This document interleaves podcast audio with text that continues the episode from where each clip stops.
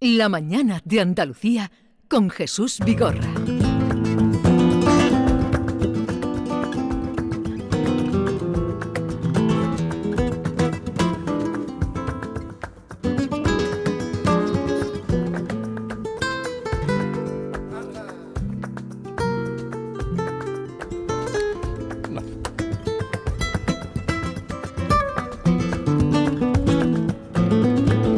Vamos a hablar con un investigador, Antonio Martín García, que recoge en su último libro, Fundación Escape de Llano, Historia de un Espolio, cómo se empezó a perpetrar lo que él llama el golpe económico del franquismo, que junto al golpe político benefició a promotores y dirigentes militares sublevados en el 36. Sevilla necesita conocer más sobre unos hechos que la desasosiegan y dividen desde hace más de 80 años. Así justamente comienza este libro. Sevilla necesita conocer más sobre unos hechos que la desasosiegan y dividen desde hace más de 80 años. Así arranca el libro Fundaciones Llano, Historia de un expolio, y esa es la finalidad de su autor, Antonio Martín García, doctor en Geografía, licenciado en Derecho por la Universidad de Sevilla, que ha trabajado como técnico superior mm, en la Gerencia de Urbanismo de Sevilla hasta que se ha jubilado. Su obra pone de manifiesto la apropiación ilegal e ilegítima de la finca Gambogaz por parte del general Gonzalo Queipo de Llano. Antonio Martín García, buenos días. Muy buenos días, Jesús. ¿Qué tal está? Muy bien, muy bien. Muchas gracias por la invitación. Me alegro de que podamos hablar un poco y, sobre todo mm, desbaratar algunos, algunas leyendas, ¿no? Efectivamente, eh, Sevilla eh, ha tenido eh, que soportar mm, casi 90 años unas leyendas que le han perjudicado, que hasta ahora no se había aclarado. Por ejemplo, que había sido la ciudad de Sevilla quien había comprado la finca para posteriormente pasársela, donársela al general jefe mm, eh, don eh. Eh, eso no es así, eso no se ajusta a la realidad. Tampoco que él comprase la finca con sus propios recursos ni que la donara eh, exclusivamente, o sea, definitivamente a la fundación que crea en el momento que se apropia de ese cortijo a las puertas de Sevilla. Estamos muy cerca, si nos asomamos por la ventana, veríamos la zona donde está ese cortijo Gambogaz, er, era el nombre del cortijo. Efectivamente. Dice usted que uno de los más grandes cortijos de Andalucía. Sí, sin duda alguna, tenía 522 hectáreas aproximadamente y nosotros estamos en parte del cortijo, estamos asentados en este, este locutorio en parte del cortijo. La propia Expo del 92 se hace en partes de la hacienda. Eh, evidentemente, eh, esa fue una propiedad que se va constituyendo a, lo largo del siglo XIX con varias familias y cuando mm, desde el 31 al 36 los propietarios eh, entran en crisis económica y tiene que comprarla un señor de Cádiz, don Manuel Camacho Naveda, eh, en junio del 36. Y es a este señor, propietario del 85% de la finca del cortijo, a quien eh, don Gonzalo Caipo de Llano, eh, digamos, en un maltrato personal y económico, da lugar a que su parte inicialmente pase a, a don Gonzalo y el resto, el 15%, lo consigue eh, desde el año 37, 38 al 40 para completar la propiedad íntegra de, la cortijo. O sea, que usted, como cuenta aquí, eh, que Hipodillano compra la finca en plena guerra civil, es en el año 37 cuando la... cuando hablamos de expolio, eh, Jesús, eh, el expolio se produce... Digo que eh, supuestamente la compra, pero ni, un militar de su grado de graduación tenía dinero para comprar una finca así. Exactamente, o sea, el expolio se produce en dos ámbitos.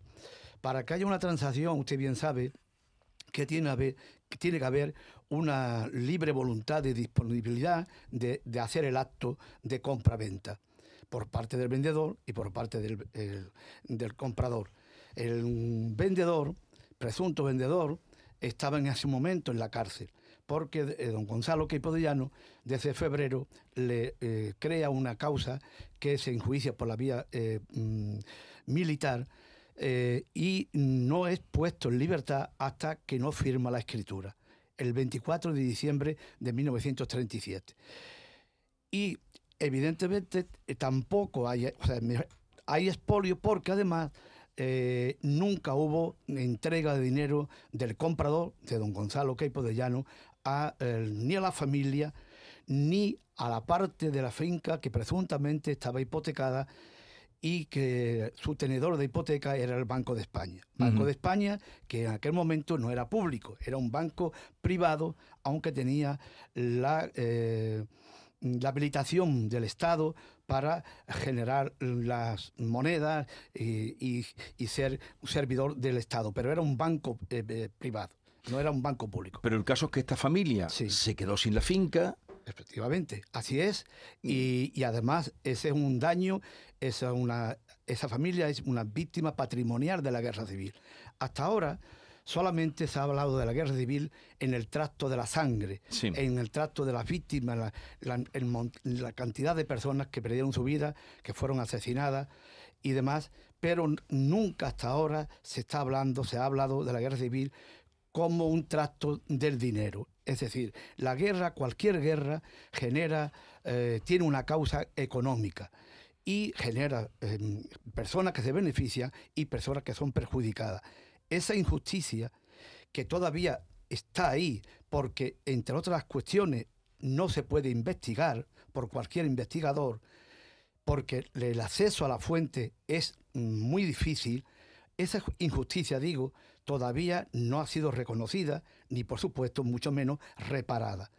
Hasta el punto, digo, que una de las eh, lecturas mm, de lo que arroja este trabajo, esta investigación, toda llena de datos rigurosos, de hechos ciertos, es que la nueva ley, la ley de memoria democrática, eh, tiene que ampliar sus miras, tiene que recoger las víctimas patrimoniales de la guerra y mm, para que se haga justicia, porque evidentemente lo mismo que así perjudicó a esta familia, a las dos familias, mayoritaria y minoritaria, a los Vázquez también, eran los, los que tenían el 15% restante pues evidentemente también Keipo de Llano benefició, creó nuevas eh, riquezas para personas amigas. eso, es cierto. Es decir, ¿Por qué? Porque él era el dueño eh, de Hacienda, de honor y de las vidas. Usted lo cuenta aquí eh, muy bien, además lo que está diciendo con datos. Usted no va a la mirada política, eh, cada uno que saque sus conclusiones. Usted va a una operación que además se hizo o se transmitió luego como un engaño por esta leyenda de que el pueblo de Sevilla había comprado una finca para regalársela a Keipo de Llano por haberle librado de las hordas eh, marxistas o comunistas. Y también había otra que era que el ayuntamiento de Sevilla, otra leyenda, había comprado la finca para regalársela a Keipo de Llano. De eso, nada de nada. La finca eh, se la apropia o mm, usted cuenta aquí cómo se hace a través de fundaciones eh, y de engaño y luego cómo acaba la finca. La vende, cómo acaba la finca pues, Gambo, mm, Gambo Brevemente, mm, el proceso es el siguiente. como decía antes, el 24 de diciembre del 37, don Gonzalo se eh, escritura a su favor el 85% de la finca. Del 1938 al 40 consigue eh, por los mismos procedimientos, eh, bajo amenaza, bajo chantaje, a eh, el 15%, con lo cual ya es pleno propietario, es decir, terminado la guerra, 1940 es cuando él es pleno propietario de Gamboga. Bien, en el año 37 mm, ni él ni nadie sabía en España quién iba, cuál iba a ser el resultado de la guerra civil. Él sabía que si los golpistas eh, mm, eh, eh, no ganan la guerra, sus vidas correrían peligro cierto. Entonces, él, en el mismo escritura del 37, se, se, apropia de la finca, crea la, la Fundación Agraria Caipo de Llano y cede, dona esa adquisición a la fundación. A la fundación. ¿Por qué lo hace, don Jesús? Pues lo hace precisamente porque la fundación, eh, entonces y ahora, es un elemento casi inatacable. Es decir, el patrimonio de las fundaciones eh, es inatacable, eh, tiene más plena seguridad que una sociedad. Él mm, nunca llegó a perfeccionar esa fundación. Es decir, esa fundación fue siempre fuera de la ley, fuera del derecho. Nunca tuvo orden de clasificación, nunca fue perfeccionada jurídicamente, sino hasta 1943. Y ese 1943 es también de dudosa eh, sostenibilidad jurídica. Bien, del año, mm, en el año 43, la, propiedad de, la fundación pasa de nuevo a Queipo de Llano y lo hace a través de una escritura de cesión a título de dueño. A cambio, don Gonzalo tenía que haber eh, retribuido a la fundación con dos millones de pesetas. Tenía eh, para ello un año para ese pago. Ese, ese pago estaba sujeto a una cláusula resolutoria que don Gonzalo incumple. Y no es hasta 1946, en abril del 46, cuando eh, realmente él eh, presuntamente eh, paga esos dos millones de pesetas. Antes, en el 45, en plena ilegalidad de, la finca, él hace una escritura de parcela, define la finca, que había tenido otros movimientos menores, y se, la, mm, se la propia de nuevo sin haber pagado a la fundación y lo, eleva al registro de la propiedad. Don Gonzalo en el año 46 tenía esa deuda de 2 millones con la fundación y al mismo tiempo le debía al Banco de Hipotecario de España otros 2 millones de, pesetas. Eh, después de la guerra, don Gonzalo Caipodellano eh, tuvo momentos económicos difíciles, muy incómodos. Eh, pero eso no le, no le impidió hacer, seguir haciendo negocio. El no es hasta el año 49 cuando vende 149 hectáreas de gambogás. Se lo vende a un gran latifundista, amigo suyo, y de esa manera se resarce un poco de su mala situación económica. Cuando en el año 50 transforma la sociedad agraria, la fundación agraria en, fundación eh, pro infancia. La fundación que es otra fundación pro infancia la que claro, pero Jesús, quien compra el patrimonio de la nueva fundación es la fundación agraria. Fíjese usted la barbaridad. Es decir, ¿cómo va a comprar la fundación agraria 150 hectáreas en Isla Mayor cuando ya la fundación había sido descapitalizada, ¿sabe usted? Y además, él mismo estaba en una situación muy incómoda en lo económico. ¿A quién le compra las 150 hectáreas de Isla Mayor? Pues a una persona, a una familia a la cual él eh, ayudó de manera más que notable. Y de ser una familia muy humilde eh, de Alcalá de Guadaira, eh, los años 50 ya era propietaria de casi 25.000 hectáreas en Isla Mayor. Es decir, mm, todo hace sospechar, todo hace indicar que esa compra del, patrimonio que necesitaba la Fundación Pro Infancia de las 150 hectáreas, pues evidentemente se produjo de la misma manera que la del 37. Es decir, no hubo, no hubo contraprestación económica. ¿Sabe usted? Esa es la, mi, eh, hecho Su teoría y que usted, y que usted demuestra. Eh, ¿Cómo acabó luego la finca Gambogaz? Pues mire usted, todavía... ¿Queda todavía parte de esa finca? Claro, mire usted, eh, mm, pasa lo siguiente, hay dos hechos irrelevantes. La finca fue objeto parcial de expropiación junto con otras muchas en los años 70 a raíz del actur de la Cartuja. Sí. En Sevilla tenemos dos actures. Una que, uno que, tuvo éxito, que es la Sevilla Este, que hoy es Sevilla Este, y el, el de Cartuja, que fue mm, eh, un fracaso en sus pretensiones iniciales, pero eso no, no eh, evitó que eh, en este caso el, Franco, como jefe del, del, gobierno y del Estado, expropió 1.100 hectáreas, mm, casi doble eh, de la superficie de Gamboga. Sí. Eh, ahí había previsto unas 2.000 viviendas y cuando se produjo un cambio del objeto de, la norma, a raíz de las inundaciones de los años 60 de Sevilla, mm, hubo una, un, digamos, un cuestionamiento y un disgusto por parte de los grandes propietarios porque habían dejado, el, digamos, la, la pretensión de, de pelotazo urbanístico, Claro. se, se le vino abajo, ¿no?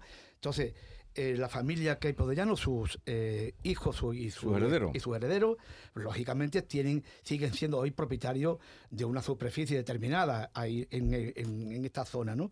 Y se les expropió, se todo esto, todos esos datos se recogen en el libro, cuánto superficie se, se le expropió y cuánto se le pagó por el Sí. justiprecio.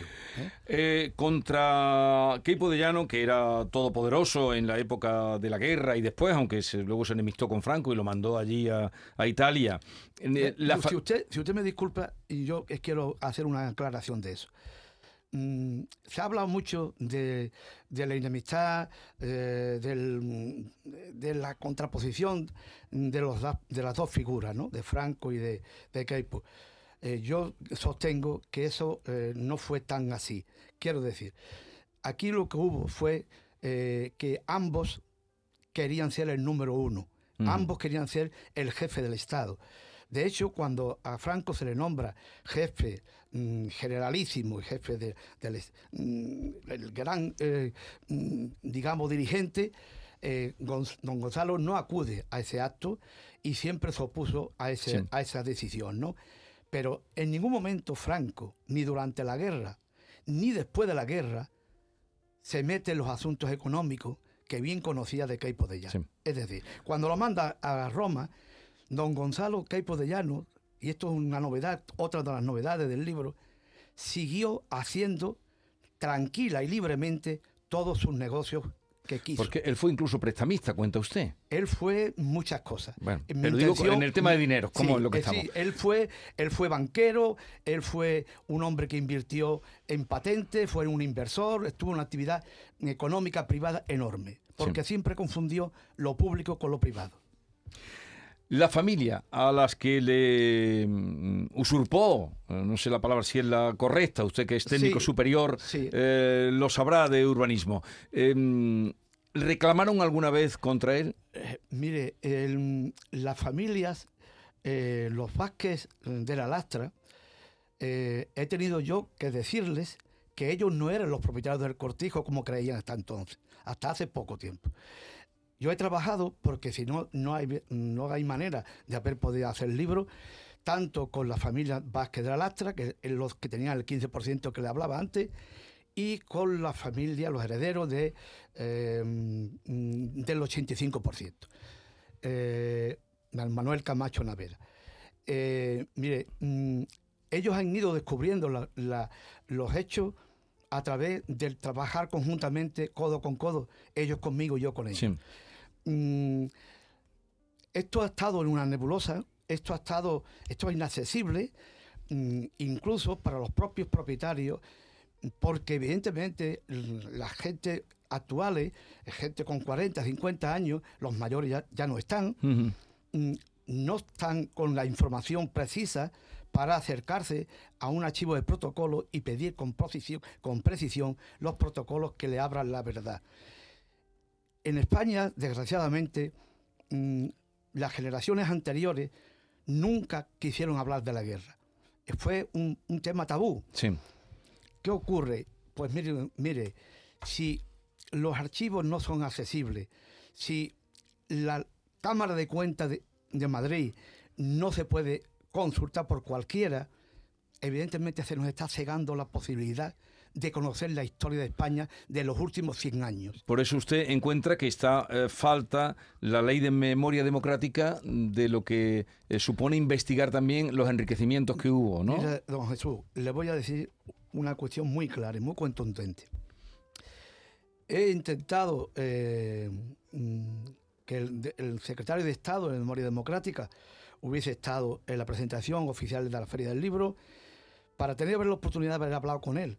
Pero le he trasladado a, través- a él, a través suya a través y a través de, de los, sus colaboradores, que la ley de memoria democrática, que evidentemente es una, una aportación enorme, y que evidentemente tenía que centrarse, como lo ha hecho, en el tracto de la sangre, pero que hay un vacío muy importante, doble vacío, que tiene que llenar y que urge llenar. Uno, el reconocimiento de las víctimas patrimoniales de la guerra. Y el otro, que tiene que resolver de una vez por todas el acceso a los archivos, a la fuente, a las, a las fuentes primarias rigurosas. Mire usted, no podemos hacer demagogia ni política con el dolor ni con la guerra civil. Tenemos que hacer pedagogía buena y hechos que puedan hacer que los españoles cada día seamos capaces de convivir sabiendo la verdad, pero no desde el banderismo, no desde la bandería. Esa es la gran labor de la ley de memoria democrática, reconocer a las víctimas patrimoniales y hacer posible de una vez por todas que los investigadores, no solamente en la segunda región militar de España, en todas las regiones militares de España del 36, puedan conocer cómo se han enriquecido unos y cómo se han empobrecido otros. Usted, ya tenemos que terminar, ¿en qué archivo usted no ha podido entrar hasta ahora? Pues mire usted, yo he podido entrar porque el tema del interés legítimo lo he podido resolver buscando a los herederos de los perjudicados y que hayan sido estos los que han pedido los distintos protocolos que yo le he ido indicando. El archivo del Banco de España es un vacío porque se ordenó vaciarlo en los, en los últimos momentos del franquismo. la, ley, la Cámara de Cuentas es inaccesible, no lo digo yo, lo dice eh, Viñas.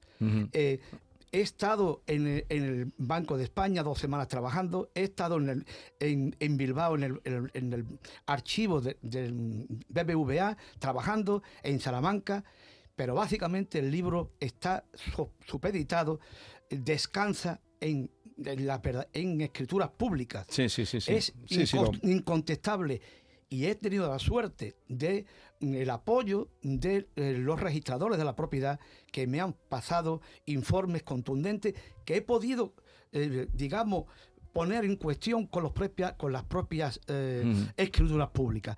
Y le digo, por último, que entre el registro de la propiedad y las escrituras públicas también hay desajustes. ¿Y usted va a seguir en eso? En eso estamos. En eso, estamos. Bueno, este es el libro Fundaciones Queipo de Llano, Historia de un expolio, eh, de Antonio Martín García, un trabajo muy documentado, como él dice, todo está, cada dato está documentado de dónde se ha obtenido y, en principio pues se deshace el entuerto de la finca esta que le regalaron por su mérito en Sevilla, Gambogaz, la gran finca, una de las mayores, si no la mayor del latifundismo andaluz. Eh, gracias por la visita y ánimo a seguir trabajando, que le veo muy puesto en ello. Gracias a ustedes por la invitación y sinceramente valoro esta intervención. 11, 26 minutos de la mañana.